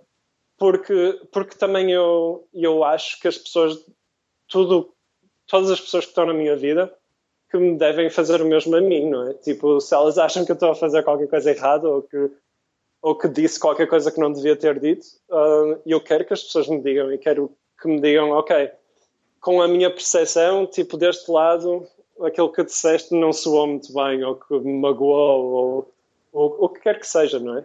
E acho que uma pessoa tem, tem, tem, tem de estar num patamar em que consegue ouvir críticas dos outros e consegue criticar outras de uma maneira saudável, de uma maneira respeitosa. E realmente foi uma das coisas que aprendi na Pixar, foi mesmo isso, foi, foi ter esse, esse diálogo com toda a gente constantemente, todos os dias. Um, e, e, acho que ficou parte da minha maneira de ser e ficou parte da maneira como vivo a minha vida, mesmo em termos de relações interpessoais e, e tudo. Então, e a Sutro Studios, como é que surge? Um, isso foi, pronto, quando eu, eu saí da DreamWorks e, e realmente na altura um, muitas coisas estavam a acontecer, era tipo, em, a nível de emprego na indústria, se eu quisesse ficar em São Francisco, só havia mesmo três empresas. Havia a DreamWorks, havia a Pixar e a ILM, Industrial Light and Magic.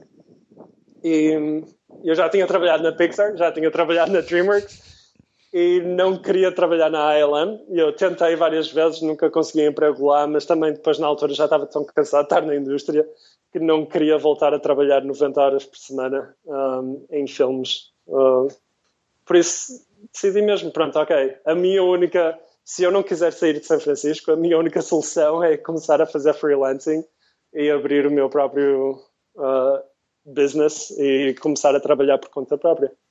E como na altura não queria sair de São Francisco, foi mesmo a única, a única coisa que consegui fazer e comecei a trabalhar uh, no meu apartamento de São Francisco, comecei a trabalhar, montei um estúdio pequenino lá com computadores e tudo e comecei a trabalhar a fazer umas filmagens para commercials. Um, o meu primeiro trabalho, desde, eu saí da DreamWorks, uma semana depois estava a fazer um, estava a filmar um, um commercial para um banco na Bay Area, por isso totalmente diferente. Então, mas como é que isso surgiu? Como é que de repente tem, já tinhas contactos ou como é que se arranja trabalho de um momento para o É outro? uma, é uma mistura, eu acho que é tipo, eu, eu preparo as coisas muito, acho que preparo as coisas muito bem e quando estava, eu comecei a pensar, ok, eu estava a fazer o último filme da DreamWorks e estava já a pensar, eu, eu não quero ficar aqui, não estou contente, tipo, via-me a mim mesmo a conduzir para o trabalho, a chorar no carro, tipo, não quero estar aqui, não quero fazer isto, por isso alguma coisa tinha de mudar. E comecei a fazer um website de freelancing, um, comecei a montar e essa, essa área da minha vida on the side, a mostrar, pronto, tenho o meu portfólio, tenho experiência de, de cinematografia e da indústria de filmes e tudo, posso trazer qualquer coisa de valor para um, para trabalhos de comerciais ou de marketing ou de online video, o que quer que seja. E comecei a espalhar word of mouth, comecei uhum. a espalhar, ok, eu estou a pensar em sair, se souberem de alguns trabalhos ou projetos que eu possa trabalhar, não hesitem em contactar-me, aquelas coisas. E, e, realmente, mal saí da DreamWorks, recebi logo um telefonema de alguém que conhecia não sei quem e que ouviu falar de mim e pronto, e precisava de um cinematógrafo para ajudar nas filmagens de um commercial e trouxe-me a mim e comecei logo nisso. E, e, depois é uma coisa orgânica, é tipo, eu estava a fazer as filmagens, estávamos no banco a filmar e de repente o produtor recebeu um telefonema de Nova York a dizer que havia um grupo de Nova York que vinha a São Francisco e que estavam à procura de um cinematógrafo para ajudar num documentário e ele virou-se para mim, que eu estava lá ao lado dele olha, estás livre na próxima semana para fazer isso? E eu, estou, claro. então, recebi logo um telefonema e no, na semana a seguir estava a trabalhar com, uh, não sei se conhece a série Entourage. Sim, sim, já ouvi HBO. falar, sim, sim, sim. O, o ator principal uh, estava a fazer um documentário em São Francisco e telefonou-me a dizer, ok, vou estar a fazer isto para a HBO, não sei o quê, podes ajudar, vamos arranjar um Airbnb no meio de São Francisco e vamos estar de lá o dia todo a filmar.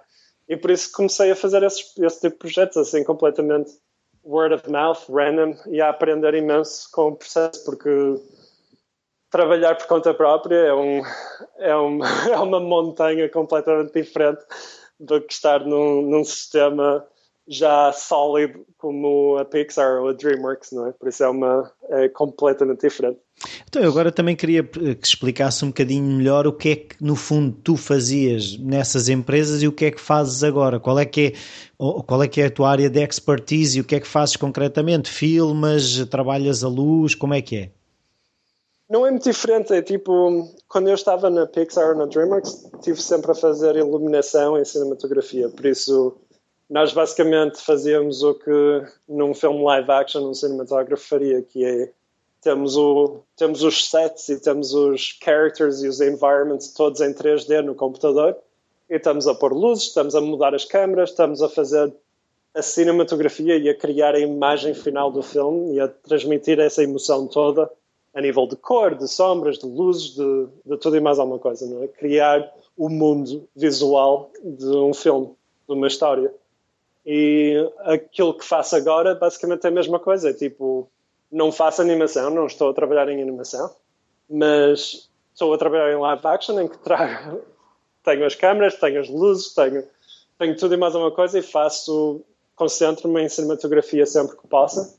E pronto, trago trabalho também em pós-produção em termos de colorização de imagem e de edição uh, que tem tudo mais ou menos a ver a mesma coisa. E por isso é bastante semelhante. É tipo, tudo o que aprendi na Pixar e na DreamWorks durante anos e anos e anos a trabalhar na indústria, posso trazer para o que estou a fazer agora e, aliás, traz-me uma vantagem enorme porque tenho uma sensibilidade de, de cor e de história visual, de como contar uma história a nível de imagem e de colorização e de iluminação que muita gente não tem porque nunca não teve essa experiência toda de background. Uh, por isso foi uma vantagem muito grande para mim. Sim, era um bocado o que falávamos em off, não é? Aquilo de andarmos de áreas em áreas, depois uh, trazes umas coisas para as outras, não é? É, e mesmo que se eu agora voltasse à Pixar este ano, daqui a uns meses ou assim, tipo, o que eu fiz, o que eu ando a fazer ao, nos últimos quatro anos a fazer estas coisas de live action, estão, estão sempre a treinar o meu olho e a minha sensibilidade de contar histórias, não é? E posso trazer isto tudo que aprendi, apesar de não ser software, sabes? Estar enfiado num computador a mudar pixels e a colorir coisas, tem tudo a ver a mesma coisa. E tipo, tem tudo a ver com composição de imagem, com, um, com emoções, tipo, que tipo de cores e de luz é que transmitem certas emoções, como é que as pessoas reagem quando estão a ver um filme. Todas essas coisas melhoram a tua capacidade de contar histórias e por isso um, acho que tem ajudado imenso um, as duas áreas. Sim, é contar histórias eh, é independente da ferramenta, ou seja, tanto podes contar uma história uhum. num livro, com uma máquina fotográfica, com um computador, com uma máquina de filmar. Exato. Storytelling Exato. é storytelling, não é? Exatamente. E, é, e eu acho que às vezes o é problema daquelas... também é as pessoas focarem-se na ferramenta e esquecerem-se do porquê. Exato. Né? Isso, isso é que há muito, é tipo, há aquela luta constante de ter as últimas e mais modernas câmaras e 4K. ter os, os, melhores computadores e ter tudo e mais alguma coisa, mas realmente uma pessoa tem. Chega a certa altura que, pronto, convém investir em boas ferramentas, como é óbvio, porque isso ajuda, não é? Mas chega a certa altura e tens de parar e tens tipo, ok, eu tenho o básico que preciso para contar histórias, agora tenho que contar histórias e, e não esquecer esse lado, porque todos os anos a tecnologia muda e melhora e é uma pessoa se estiver sempre preocupado em equipamento não estás a fazer o mesmo trabalho que precisas de fazer. Pronto, eu, uma coisa que eu também queria perceber é, uh, vendo pelo site da Sutter Studios, uh, há uma paixão pelo Burning Man. yeah. eu, é assim, um... eu tenho um certo fascínio também, gostava de um dia conseguir ir ao, ao Burning Man. Que, para quem não sabe, a, a, descrição que eu posso fazer é Mad Max encontra-se com um retiro budista que se encontra com o Fame. Pode ser? pode, é uma, é uma é, pode, pode ser uma, uma explicação justa de, de, uma percentagem do Burning Man. Então explica-me o que é que é o Burning Man e porquê, porquê esse gosto pelo Burning Man. O Burning Man, eu comecei a ir ao Burning Man há 11 anos atrás, por isso já estou a ir há imensos anos. Já és um veterano. já sou veterano, já conheço toda a gente no deserto, já, já estou sempre todos os anos a ir com projetos novos e estou a construir mesmo coisas e edifícios, esculturas e tudo e mais alguma coisa lá. O Burning Man, para, para mim, eu acho que a the beauty of Burning Man é que pode ser para qualquer pessoa aquilo que ela quiser uh, para ela própria. E é, para mim, o que eu, eu vejo no Burning Man é um, um canvas gigantesco, completamente empty, onde criatividade cresce e desenvolve-se de maneiras completamente imprevi, impre, impre, um, previsíveis. Um, imprevisíveis. o meu português está a falhar. Um, é como o meu inglês também falha. e, e, realmente é uma experiência única. É tipo, uh, as pessoas vivem. O evento é uma semana no deserto, uh, leave no trace, por isso as pessoas vão e têm de trazer tudo para sobreviver no deserto durante uma semana. Não há troca de dinheiro, não há, não há nada monetário ou capitalista enquanto está lá. E as pessoas vivem juntas a criarem tudo e mais alguma coisa que possas imaginar. Carros completamente loucos ou esculturas, experiências e é o ambiente artístico mais surreal que tu possas imaginar. E vives durante uma semana com milhares de outras pessoas criam durante essa semana a cidade no deserto que se cria é a segunda maior cidade do, do estado de Nevada nos Estados Unidos. Um, e de repente passado uma semana quando as pessoas saem desaparece tudo. O deserto é limpo. Não há um único vestígio de que tiveram lá 70 mil pessoas a viverem durante uma semana. E e é isso, é, um, é, um, é uma experiência criativa e de descoberta pessoal e interpessoal uh, que não existe em outro lado nenhum. E é completamente. É, é, um, é daqueles eventos regulares que eu comecei a ir porque é mesmo inspiring é mesmo motivador e as pessoas estão mais relaxadas, deixam egos deixam-se à porta e é tudo muito fluido, é tipo muito, é tudo muito genuíno e, e é uma experiência mesmo incrível, é, é, mesmo incrível. O ano passado tive lá um, um mês inteiro porque estive a criar a maior, o maior edifício de escultura do deserto na altura do ano passado, que era o templo. Um, e estive lá um mês inteiro a viver no deserto. Uh, e este ano, este ano estou a trabalhar noutro projeto que se chama Sonic Runway, que vou lançar daqui a duas semanas no. Já no vi que é um crowdfunding, não é? Exato. e estou a trabalhar nesse projeto, que é um projeto muito mais pequeno, mas é uma escultura de luz e de som uh, que vamos montar no deserto e provavelmente vou para lá duas semanas um, este ano a montar aquilo tudo também. Ah, isso é agora uma coisa que eu gostava de perceber que é tu tens falta, oh, como é que é dizer, tens essa necessidade de ir gerindo um lado mais uh, carefree, de, ou seja, dar espaço para que as ideias cresçam. Uhum.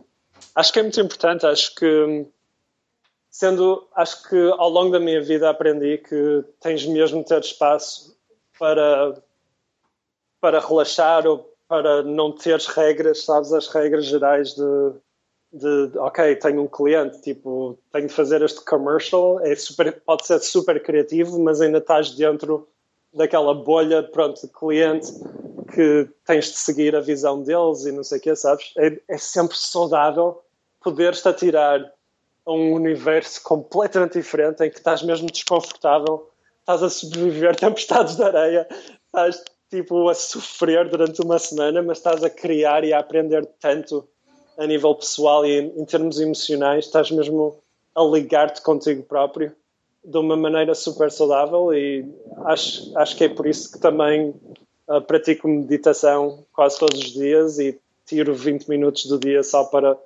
desligar-me completamente do mundo à minha volta e ligar-me a mim próprio.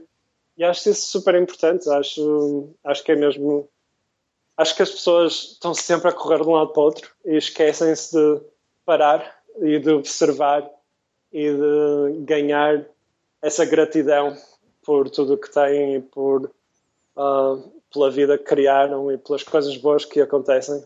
Porque é muito fácil uma pessoa só ligar às coisas más que acontecem todos os dias mas um, sim acho acho que é importante uma pessoa não ter medo de, de se ligar às emoções internas e eu tento fazer sempre isso todos os dias.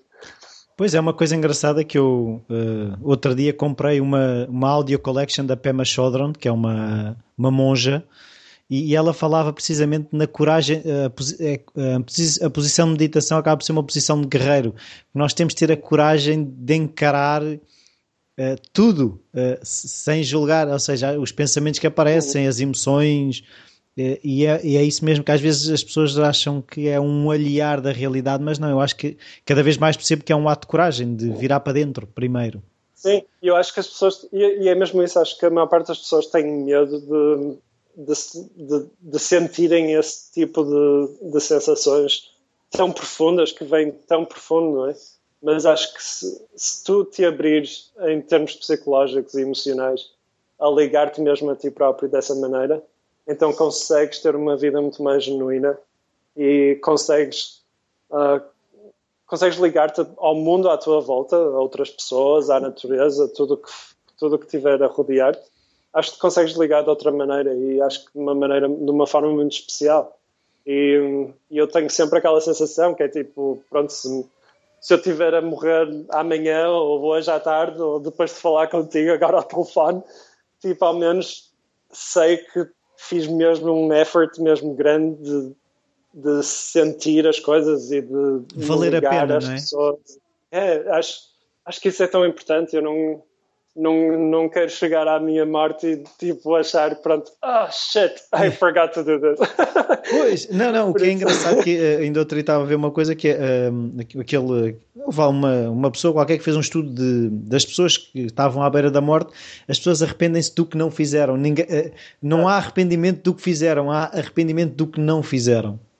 Ah, e, isso, ah, não sei, acho que desde miúdo, weirdly enough, acho sempre tive uma sensação tão próxima com, uh, o, o, finito da vida, sabes? Tipo, aquela sensação que só estamos cá uma vez e só temos de aproveitar e temos de viver e temos de ser genuínos e verdadeiros e por isso tudo que faço na minha vida tento, tento gerir dessa forma.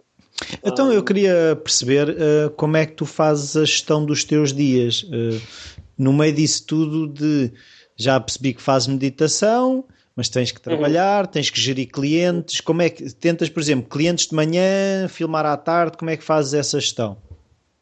É um bocado, é um bocado móvel, depende, depende do dia, obviamente. Se tiver, pronto, se tiver hoje, por exemplo, estou o dia todo no office a trabalhar em pós-produção, mas, mas giro um bocado as coisas de modo que ou faço meditação a meio da manhã ou a meio da tarde e, e ponho sempre no calendário para não me esquecer e para ter mesmo um, uma coisa regular. Um, tento fazer exercício tipo se fizer meditação à tarde, tento fazer exercício de manhã ou vice-versa, uh, para ter aqueles breaks mesmo, pronto, quando, quando eu sei que em termos pessoais que não sou tão criativo ou que normalmente começo a desligar-me ou a sentir-me cansado, então é quando eu faço qualquer coisa para completamente alterar o meu cérebro, tipo vou dar um passeio ou, ou vejo, começo a ouvir música durante um bocado ou vou dar uma corrida ou vou fazer meditação. Essas coisas desbloqueiam completamente qualquer bloco de criatividade que possa vir a ter e ajudam-me a ser mais produtivo no resto do dia. E em termos de dias gerais, ou, ou estou no office a maior parte do tempo a trabalhar em pós-produção, ou, ou estou a ter, normalmente, a hora do almoço é quando eu tento fazer meetings com clientes. Um, e, e, pronto, e quando tenho de fazer filmagens, normalmente é o dia inteiro. por, isso, uh, por isso altera assim um bocado os, os dias. e tentas não, regrar o número de horas de, por dia, ou seja, é fácil eh, esticar os dias, mas depois uh, ao reverso da é, medalha, que é no dia a seguir, não tens a mesma energia, não é? É, é eu acho que ter o, o próprio business é, é quase é quase tipo nunca nunca para. É, mesmo quando eu estou em casa, às vezes uh, janto e depois estou no computador a responder a e-mails e a mandar e-mails e a organizar ideias e a escrever coisas e a, ou a alterar o meu website, há sempre qualquer coisa a fazer. Por isso é, é muito importante ou espalhar suficiente uh, e prior, fazer as prioridades que valem mesmo, que façam mesmo uma diferença, mas não esquecer de, uh, de se divertir e de ir estar com os meus amigos de vez em quando e estar a fazer coisas, ir ver um concerto ou ver teatro ou qualquer coisa assim do género e às, às vezes mais vale, mais vale ouvir ouvir-te a ti próprio e ver, ok, eu não estou mesmo parado, não consigo desbloquear, vou tirar o resto do dia off só para ir passear, ir relaxar, ir dar uma corrida e ver um filme para depois amanhã conseguir atacar de novo. E e acho que faz parte de, da maneira de ser criativa e de conseguir ouvir esses blocos, sabes, que acontecem naturalmente e desafiá-los e encará-los e faz parte da vida criativa. É, é assim, tu és uma pessoa que para a maior parte dos mortais já estás no topo da carreira, ou seja, uma pessoa que teve sete anos na Pixar, que é se calhar a empresa mais importante da área, já teve na DreamWorks, que é a prima, não é? Uh, uh, o que é que ou seja, qual é que é a tua motivação daqui para a frente? Ou seja, porque é fácil desmotivar as pessoas que atingem determinado estatuto ou atingem determinados objetivos, é, é fácil desmotivar e, e, e ou seja, deixar eu, de apontar para cima. Eu acho que eu acho, acho que o segredo é eu não achar nada disso. eu acho que o segredo é eu achar tipo, que ainda estou no princípio da minha carreira e que ainda estou a aprender imenso e que apesar de ter estado quase uma década na Pixar, na melhor empresa do mundo, ainda estou a aprender e que não sei nada. e acho que esse tipo de sensação é tipo rodear-me de pessoas que estão a fazer projetos absolutamente incríveis e absolutamente criativos e completamente novos e exciting que me inspiram completamente e tentar desafiar-me constantemente a fazer coisas semelhantes. E estou Tipo, eu agora eu não, nunca sabia escrever oficialmente um guião, um guião para um filme, e por isso agora estou a desafiar-me completamente para analisar e observar guiões de filmes que eu adoro e ver o que é, como é que eles fizeram e como é que trouxeram do guião para um filme mesmo. E estou a, estou a escrever os meus guiões próprios para chegar a certa altura e pensar, ok, vou escrever o meu guião para um filme, vou fazer um filme. Mas isso é um dos meus goals agora principais para, para os próximos anos. Mas é, é sempre daquelas coisas, é tipo, acho que se uma pessoa for mesmo criativa, um, acho que não vale a pena desistir. Eu, eu acho que só vou desistir quando estiver mesmo a morrer. e, e, se calhar mesmo quando estiver a morrer vou fazer um filme daquilo, não sei. Um filme sobre a morte. Exato. É. vou pôr montes de câmeras live streaming. não, não, mas um, um, há uma coisa que é é fácil nós uh, perdermos energia por estarmos a investir em, uh, em, uh, em, demasiadas coisas ao mesmo tempo. Como é que tu fazes a escolha de onde investir a tua energia? Ah, acho que é uma boa pergunta e acho que é mesmo fazer. É, é mesmo seguir a minha voz interior, é mesmo seguir aquilo que me dá prazer. E, e pronto, tem, tem, por exemplo, agora tenho dado imenso. Estes últimos quatro anos tenho feito tra trabalhos incríveis através da Sutro Studios, da minha empresa, mas estou sempre aberto a oportunidades novas e tenho falado Há uma empresa aqui em São Francisco que se chama Lyft, que é uma empresa de ride sharing de carros do tipo sim, sim. Uber. Um, e, e, eles estão à procura de um content creator para ajudar a fazer filmagens e fotografia. E estou a falar com eles a ver se há uma oportunidade de me juntar à equipe deles. E a Pixar também está a falar comigo para, se calhar, fazer outro filme com eles. Por isso, estou sempre aberto a oportunidades um, que que me, que me possam vir a trazer novas skills e novas experiências e novas connections com outras pessoas. Um, por isso, tipo, é mesmo seguir a minha voz interior e ver, ok, isto devia ser mesmo exciting agora fazer e seria um desafio mesmo interessante e, e a aprender imenso. E se vou aprender imenso, então vale a pena. E se não aprender, pronto, então se eu achar que não vai aprender nada novo, então não vale a pena. E acho que isso é tipo um dos segredos, é tipo fazer coisas que me fazem feliz, mas que ao mesmo tempo voltar a aprender qualquer coisa nova e voltar a, a aprender ou uma skill nova, técnica de câmera ou de filmagem ou, ou de seja o que for de nível artístico, ou então a nível pessoal, tipo, que me vá mesmo trazer uma experiência de vida diferente e, e que, me, que me dê uma certa perspectiva em termos de, do mundo inteiro, não é?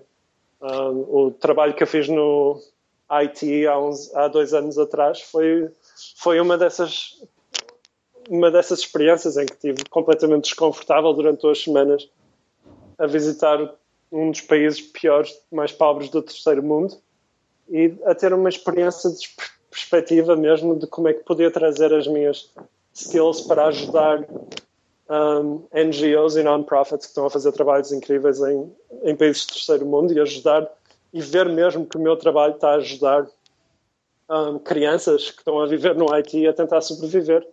E por isso estou sempre a tentar atirar-me esse tipo de, de, tipo de projetos e estou sempre a falar com pessoas, estou sempre a mandar e-mails a toda a gente. Uh, mesmo que não me respondam, eu tento. mesmo que sejam pessoas que são tipo, que, estão, que eu acho que eles estão no topo da carreira deles. Eu mando e-mails e não, não importa que não respondam, mas eu mando e-mails e por isso, por isso eu estou sempre a dizer a toda a gente que se quiserem, se tiverem perguntas para fazer da minha carreira, que me mandem e-mails também, que eu tento responder. E é, acho, que acho que é isso, acho que é, é não ter medo de, de estar desconfortável e não ter medo de de falhar e não ter medo de arriscar e, e, e, tentar viver, basicamente. Tipo, viver mesmo, sentir as coisas. Sim, mas também eu, por acaso, andei há, uns tempos recentes a encarar a vida quase como uma to-do list e a coisa estava a ser um bocado frustrante. Estava-me a esquecer é... dessa componente de ouvir-me e ter gozo na vida, não é? Ah, yeah. e acho que isso é importante. É, é mesmo o, o Steve Jobs dizia muitas vezes que, tipo, se tu acordares três vezes seguidas, em três dias diferentes, e olhares para o espelho e dizeres: Ah, se eu morrer hoje, quero continuar a fazer aquilo que estou a fazer, e se a resposta for não, passados vários dias, então é se calhar é a sensação que tens de mudar qualquer coisa na tua vida.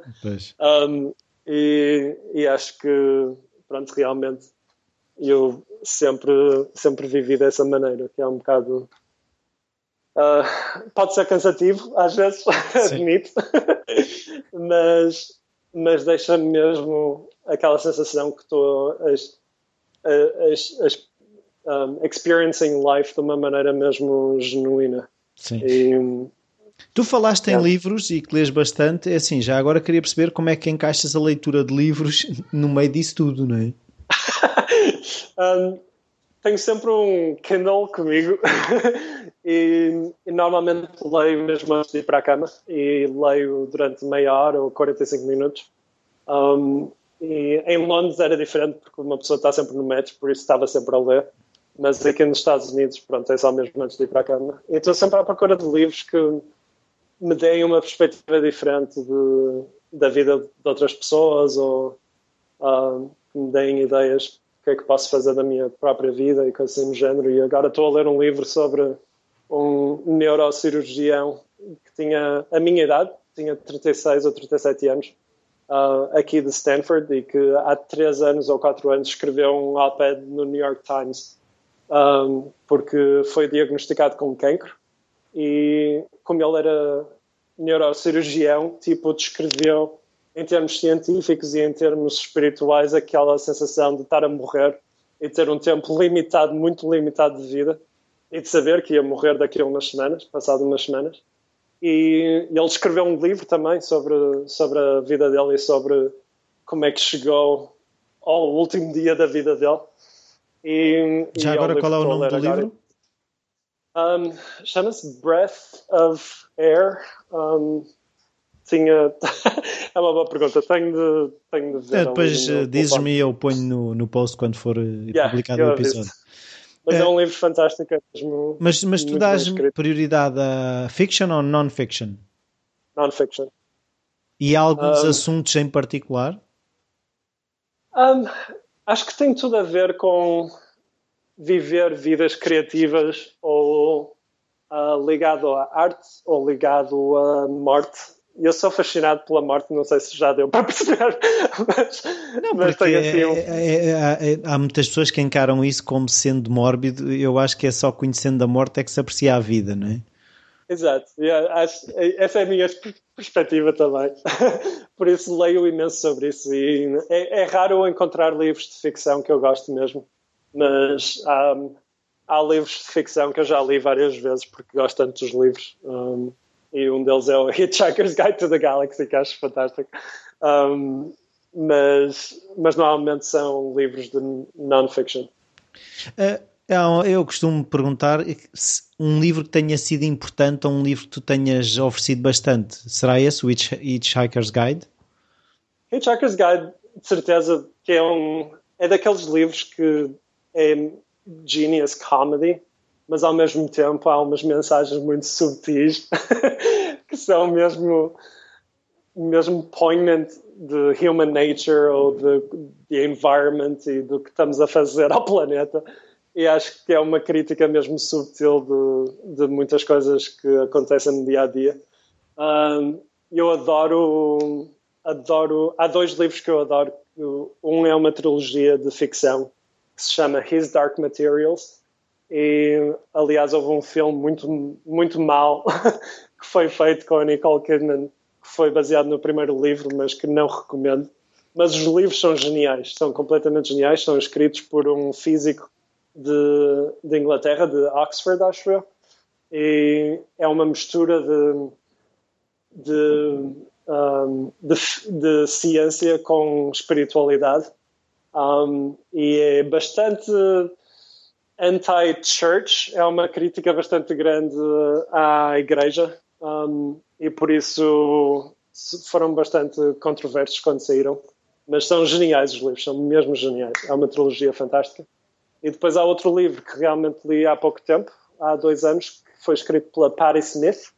Um, e é uma biografia da vida dela com Robert Mapplethorpe em New York um, e recomendo também vivamente. Foi mesmo.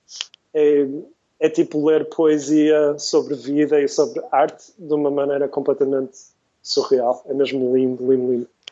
Por isso recomendo esses três livros. Ok. Um, há alguma coisa que tu achas importante que nós não, não tenhamos falado e que queiras falar?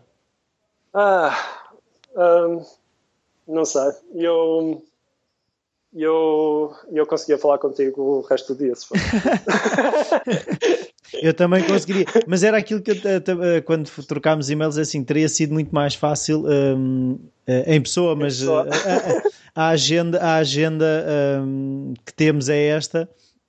Uh, um, destes dias que vá a Portugal fazemos outra sessão em pessoa. Não, eu, não, eu, concordo plenamente porque é assim, tanto que é uma coisa que eu tenho estado aberto e já fiz algumas partes dois, porque um, às vezes há coisas que precisam às vezes até de amadurecer, não é?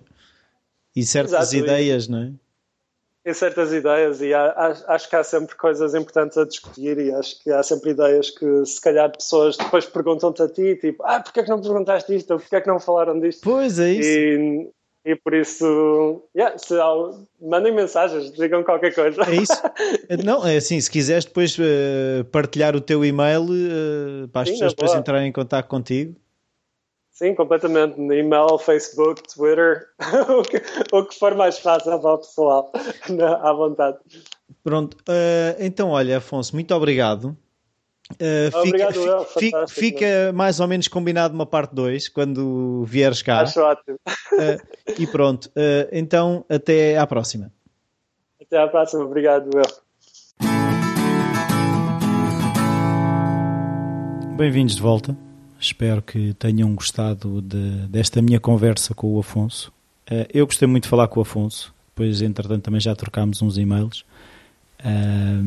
e e eu, ao, ao reouvir uh, a conversa que tive com ele, percebi realmente que um, o Afonso é daqueles, como eu digo na entrevista, daqueles corajosos que têm a coragem de se virar para dentro e de perceber o que é que lhe apetece fazer e, e de que forma é que consegue uh, ser feliz a fazer aquilo que realmente tem a ver com ele e aquilo que nós somos.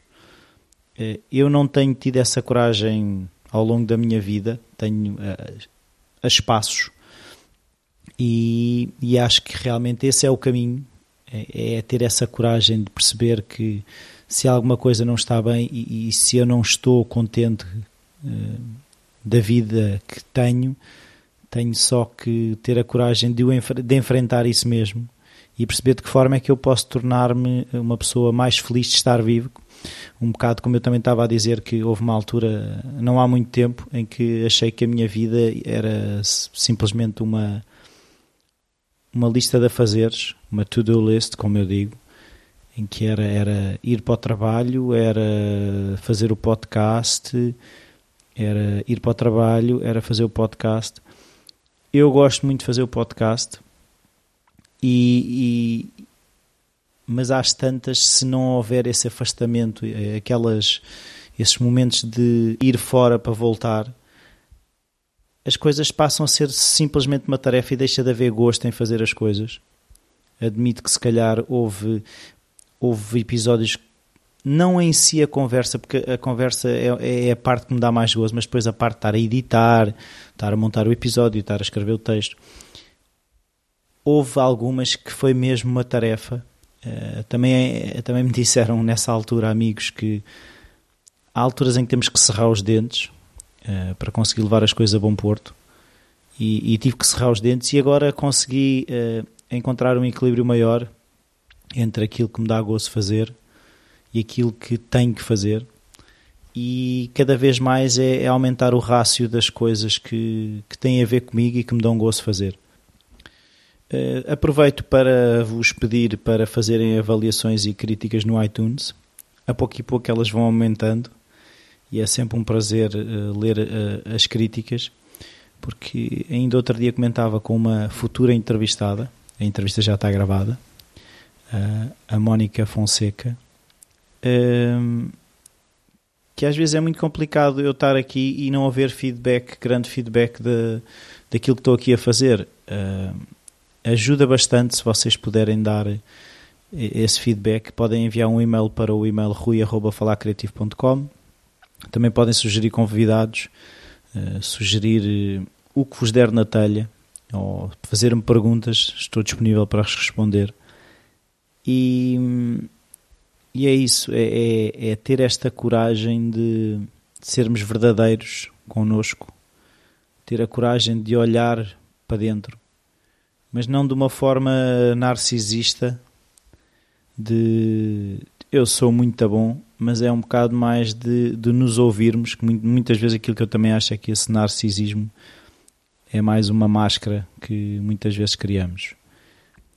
Serve também uh, esta final de festa para agradecer uh, ao anterior convidado, o Bernardo Barata, o facto de me ter deixado usar uh, uma das músicas dele, de um álbum a solo que ele lançou há uns meses.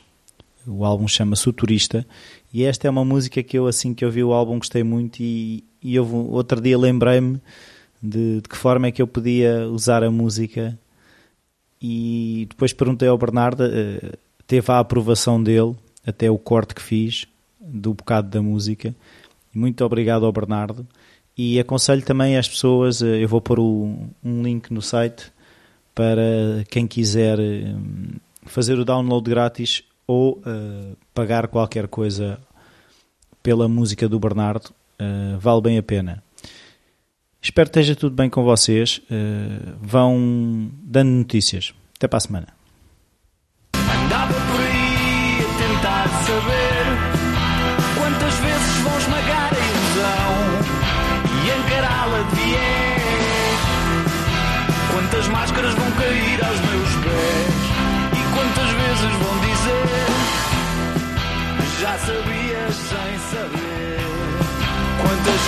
but